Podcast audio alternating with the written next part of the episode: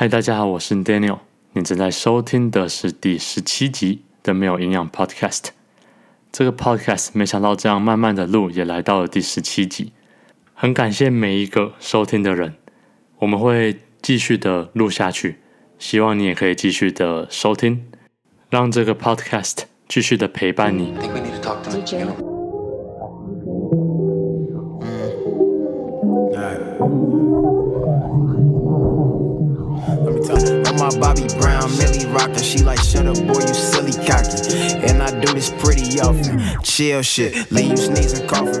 我记得最一开始录的时候，我是用笔电的麦克风收音。那因为笔电的收音没有那么好，会有很大的回音，所以我那时候都要用窗帘，然后棉被、枕头稍微遮挡一下，让那个回音不要那么大。然后就是窝在一个角落来录。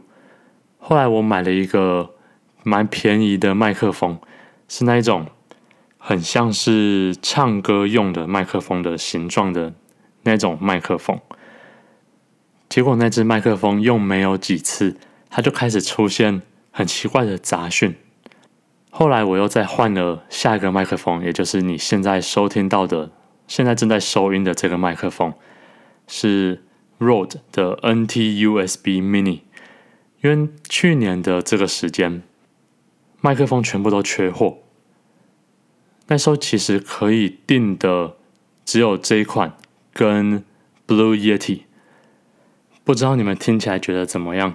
我觉得它的声音呈现的感觉应该是还蛮原音呈现，就是蛮真实的。我觉得它是一个设计的蛮好的产品，就是除了贵了一点之外。它的整个整体都很耐用、轻巧，所以如果有要录音的人，其实还蛮推荐这一款。所以总之就这样录了十七集，是一个蛮有趣的旅程。那接下来就看看这个旅程可以走到什么地方。今天这集 Podcast 只有我一个人，我们今天要来聊聊的是读书这件事情，要怎么选一本要读的书。选完了之后要怎么读它才会有长久的记忆？不知道大家现在是处于人生中什么阶段？我自己自从大学毕业之后，刚开始工作那几年，其实非常少读书。读书指的是获取有用的资讯，特别是从书本上获取，因为在大学之前的读书。大部分都是带有学校规定色彩的读书。作业啊，老师推荐啊，为了写读书心得，所以直到大学毕业之后，就非常少有机会再自己主动去找书来读，而且也习惯看 YouTube、滑 Facebook、IG 贴文，习惯这种比较所费时间需求比较短的获取资讯的方式方式。也就是说，比较速食的获取资讯的方式，久而久之就忘记回去看书这种古老的阅读学习的方法了。那因为最近刚好辞职，辞职之前我从亚马逊订了好几本书回家来看。这次重新开始翻开书本，一本一本的看，我就开始重新的想阅读。从书本里获取知识这一件事情，到底在这个年代，二零二一年的重要性还存不存在？它还有没有它的优势？这也就是我们这集 Podcast 想要一步一步回答的问题。在进入我们这集正式的主题之前，最后来一个温馨的小提醒。这个 podcast 上面所讲的内容，都是我自己一个个人的经验去导出的结论跟想法，它绝对不会是百分之百正确的。我的想法也会随着时间有改变，所以就像世界上所有东西一样，希望这样的内容对你是有价值的。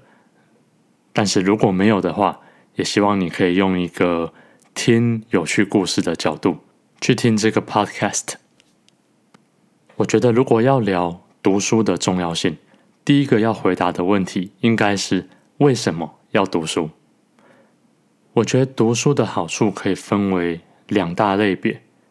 第一类就是为了娱乐去读书的，为了读书带给你的 entertainment，带给你的 enjoyment 去读书。第二类别就是为了知识去读书的，为了弄懂某一件事情，为了增加某一些你不知道的知识而去读书。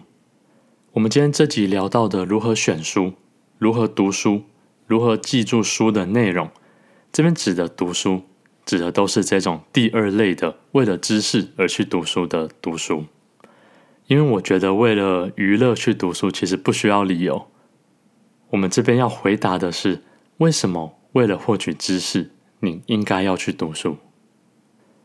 当你今天想要弄懂某一件事情的时候，比如说好了，你想要弄懂如何利用网络。赚钱，你想要弄懂这件事情，你必须先去了解网络赚钱的方法有哪些。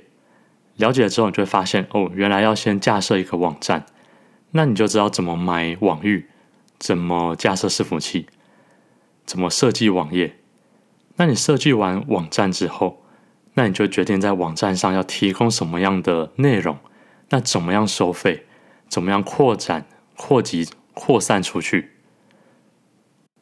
当你发现你需要弄懂这些一步一步的东西的时候，你就是想要了解这个东西背后运作的原理。那在这个时候，你就是说你需要这项知识，你需要这个资讯。那获取这项资讯最好的方法是什么呢？在这个年代，获取资讯的方法非常多种，读书只是很多种中的其中一种。你可以看一个 YouTube 影片，你可以看一个布洛格教学文，你可以听 Podcast，这些书以外的资讯提供方式，都比书来的还要有效率，来的还要快速。那现在问题就会变成，书作为一种资讯来源，它的优势跟好处在哪里？我自己这两三个礼拜看书。最大的感受是，书它提供的资讯是相较于其他资讯来源最为完整的。那其实这是好处也是坏处。书的完整是大部分的书在介绍一个概念的时候，它会从最基本的原理开始讲起，然后一步一步的往上堆积起来。这样的传递资讯的方式，我觉得是非常。详细且清楚的。那相较于其他媒介呢？YouTube 它大概五六分钟就可以看一个影片，学一个非常专业的东西。你可以看一个影片，学镭射眼睛的运作原理是什么，学太阳能发电它的运作原理是什么。它可以用八分钟就解释给你听。相比起来，我觉得书这种缓慢累积的知识传递方式比较有说服力，还有比较容易让你永远的记得。那 YouTube 影片的这种教学方式，快速让你懂个五成六成，你可以说的好像你懂这个运作方式一样，快速的解答你一个答案。但是很有可能过了一阵子之后，你就忘记了，因为你没有真的从它的原理去想一遍。那我觉得这也是书的第二个优势，看书它是一个非常需要思考的过程。就我自己看的经验，你看一本书，每一页几乎都会停下来想一下。但是看 YouTube 影片，你当然可以暂停，但是你常常是前面讲的你还没有弄懂，下一个环节就来了，你就继续听下去了，你就一个一个听下去，好像你有听懂，好像又没有听懂的感觉。但是看书，你可以非常轻易的，嗯，这段看不懂，那我看两遍，那我停下来想一下。它到底在表达的是什么？最后一个优点，我觉得非常的单纯，就只是翻书或者实体书有一种满足的感觉。我自己有一台亚马逊的 Kindle，就是看电子书的机器，但是我还是觉得看纸本书带给我的满足感远大于看电子书，所以我现在电子书全部都是看小说，好玩的小说而已。那如果是比较知识密集的书，还是喜欢看实体书。讲到这边，我们先做个小总结。我们聊了为什么要读书，因为我们想要获取知识。那读书的好处在哪里？用书获取知识的好处在哪里？在于它，我自己觉得，在于它比较完整，比较有记忆点，比较容易思考。那我们建立起了为什么应该要读书这个前提之后，我们现在要开始比较具体实际的，我们要如何挑选一本好的书来看？我觉得很多时候挑选书很像在买乐透，一本书两三百页，你怎么有办法从封面、封底的介绍就挑到一本你确定你会喜欢这三百页内容的书？这其实是一件很困难的事情。再加上台湾的买书的网站，它的评分机制其实是非常薄弱的，像是博客来。可以说是根本没有。那像是乐天买电子书的，已经算是比较有参考价值的评论了。所以要买到一本你会喜欢看的书，变成一件很像在赌博的事情。我这边提供几个我自己最常用的选书的小技巧。一样，我们这边指的书是知识型的书。我最常用的方法是透过可信任的介绍者来介绍书。我自己有听几个国内外的 podcast，你听久了，你对这些主持人，你有一定的信任程度，你知道这个主持人的专业领域在哪里，你知道他的政治立场是左倾、右倾或是其他，你知道他在性别议题上的角度，你知道他真正熟悉、擅长、懂的东西是哪一部分。在这样的信任基础之下，他介绍的书很有可能会是一本很棒的书。特别是如果他是介绍他擅长的领域的其他著作。举例来说，我最近很常听 Lex Friedman 的 podcast，那他有一集邀请 Andrew Huberman，一个史丹佛的神经学家上他的节目。那我觉得那集节目真的超级棒。不只是知识丰富，我觉得更棒的是他们两个人的互动。Andrew Huberman 是一个非常谦虚、有礼又绅士的一个教授。因为听了那一集之后，我去买了里面提到的《Molecule of More》，一本讲多巴胺这个脑内的化学元素如何影响人的一切行为的一本初级的书。我现在看到大概三分之一，我觉得非常的有趣，是一个我完全没有想过的领域。所以我觉得如何选书，我最常用的方法就是透过可以信任的介绍者。那第二个方法，我觉得也是很实用的，是先从自己的疑问开始寻找要看的书。这个意思是说。我自己今天我自己是先想要了解某一件事情，先想要弄懂某个东西背后的原理，我先有这个问号出现，我才去找可以解答我这个问号的书。这样的做法是非常具体的，因为你是先有一个疑问出现，那你就会去看这本书能不能满足你这个疑问。那最完美的情形是你找到一本书。它不只可以解答你的疑问，它甚至了解答了你没有问出来，但其实你也不知道的事情。这是最完美的情况。这个方法还有个很大的好处，是因为如果你是自己有疑问才去看书，你有更高的几率会把这本书乖乖的看完。那第三个小技巧，我觉得，因为我们今天聊的是知识型的书，你读书的目的是为了获取知识。它的文笔其实没有那么重要，重要的是这个作者到底懂不懂他在书书写的内容，这个作者的专业如何，反而是比较重要的。所以第三个小技巧就是选作者大于选内容。举例来说，如果今天一个作者他的时机非常的好。他创过非常多货真价实的公司，他的公司都是非常有影响力、改变世界的公司。那他今天写了一本书，教别人如何创业，那这本书就相对的很有参考价值。这就是刚刚说的选作者的重要性。最后一个小技巧，第四个小技巧，如果不确定这本书的好坏，如果观望很久，这在国外的书比较适用，但是我相信台湾的书未来会变成这个样子。如果观望了很久，我会去听那个作者的 podcast，因为现在大部分的作者都有自己的 podcast。作家，那如果没有的话，他也很有可能会去别人的 podcast 上面接受访问。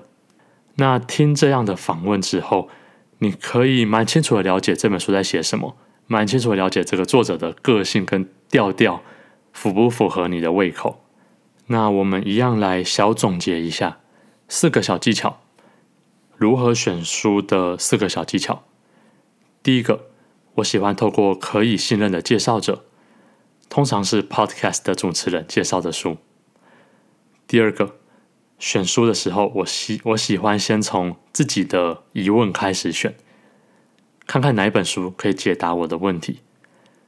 第三个，我觉得知识型的书。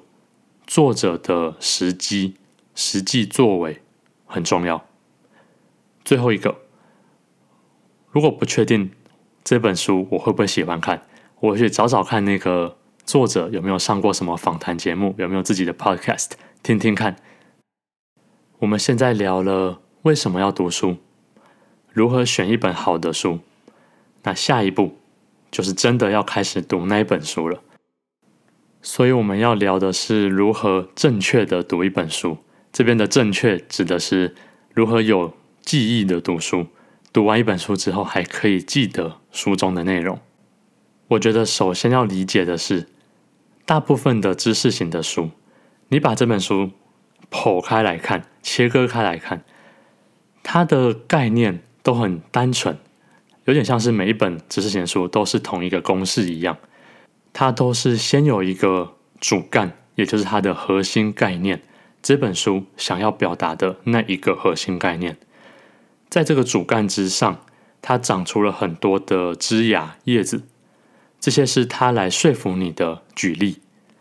所以，大部分这种书的写法都是，它告它告诉你好多的例子，不断的强化它准备要告诉你的论点的说服力。那最后，他再告诉你他提出的核心概念是什么？我觉得这是大部分知识型书会走的一个公式，不是全部，但是大部分都是照这个公式。所以，其实你如果可以很迅速的理解、抓到它的主干是什么的时候，剩下的那些枝叶并没有那么高的重要性。你可以慢慢的看，你也可以轻松的翻过去就好。用这个主干跟枝叶的角度去看书，你可以比较快的抓到重点。这是我觉得如何增加记忆、如何快速理解书很重要的一个方法。那第二个方法，有一个国外蛮盛行的读书技巧，叫做 Active Recall。它的概念就是人的记忆力是透过不断的回想、不断的。去脑中把你的记忆提出来，这个过程来加强的。举例来说好了，如果你今天学到了一个知识，比如说你学到罪行法定原则，这个原则它的内涵，你今天学到了它是什么东西，那你第二天你可能就会忘记它是什么。那这个 active recall 的做法就是，你刚学到这个知识的时候，你必须每一天不断的。问自己什么是罪行法定原则？透过问自己的时候，你会去脑中把你那个记忆抽取出来，回答这个问题。所以简单来说，它就是提出问题，然后让记忆去找寻答案的反复过程。透过反复来强化你记忆的效果。那在国外很盛行的原因，是因为国外做过很多的实验，去证明。这个方法的确是比较有成效的记忆方法。那这跟我们今天读书的关联在哪里？我们今天读书的时候，应该也要时常保持着用提出问题的方式去帮助自己回想出答案。比如说，这本书是在教你多巴胺的形成原理，了解到多巴胺是这样子，它的机制是这样子。那你看到后面之后，你就要问自己，多巴胺它形成机制是什么？看自己能不能正确的回想起那个答案。那反复的这样的过程，你就很容易记得书的重点。所以，对于那本书的主干、那本书的核心概念，你必须透过多次的回想，问自己，来让自己想起、记起那个核心概念是什么。那很快的，你不可能去记得每一本书的枝芽、每本书的例子，但是你如果可以拿起一本书，然后说出这本书的核心概念是什么。这本书它作者要表达的那一项重点是什么？那就代表你可以获取这本书最重要的部分，那也就是我们今天读书最大的目标。所以利用看到书的主干搭配 active recall 的方式，你可以很比较轻易的去记得你想要记得的东西。那第三个小技巧。这个是最近刚离婚的比尔盖茨分享的小技巧，那我自己也蛮常这样子做的。你今天读一本书的时候，你要想象你自己是在跟这个作者对话，想象你们在进行一场聊天对话。那他的书，他提出了他的看法，有一些看法你会同意，有些看法你会不同意，这是对话的本质。那就代表着。当你看到你同意的时候，你会在旁边加注，嗯，你觉得这一点写的真不错，为什么？你也有同样的看法。当你看到不同意的地方时候，你会在旁边注记，不对，这边我的立场是什么？就好像你在跟这个作者进行一场对话，这样的方式也可以蛮有效的加强你跟作者的辩论的过程。啊，因为有这样的辩论过程，有这样的思辨。你有真的去思考过，所以你比较容易记得这个作者在讲什么。最后一个小技巧，也就是第四个小技巧，我觉得不管在读任何的知识的时候，套用在实际的例子，都是一个非常重要而且有帮助的事情。你今天在书上读的知识，跟你自己是没有什么连结性的，它是很死的一个东西。但是，当你把它套用在你自己或你看到的东西身上，去跟自己的经验去连接，去用书上的方法自己想一遍的时候，这时候书上的知识一旦跟你自己产生了关系，就会变得比较难忘。所以，以上总结四个小技巧，四个如何正确的读书的小技巧。第一个。辨识出书的主干跟书的枝叶，主干才是重要的，枝叶只是拿来说服你的。第二个，用 active recall 的方式去回想你自己是不是记得，反复的回想，加强记忆力。第三个，想象你在读书的时候是跟作者在一场辩论，一场对话。第四个小技巧，把书上教的知识套用实际的例子。自己去想一遍，自己去走一遍。好，以上就是这集 Podcast 要聊的内容。如何选书？应该说，为什么要读书？如何选书？如何记住书的内容？希望你喜欢这个 Podcast。如果有听到这边的人，可以去帮我在评论 Apple Podcast 上面的评论留个言，给个五颗星，这对 Podcast 的扩散有很大的帮助。那我们下一集再见，大家拜拜。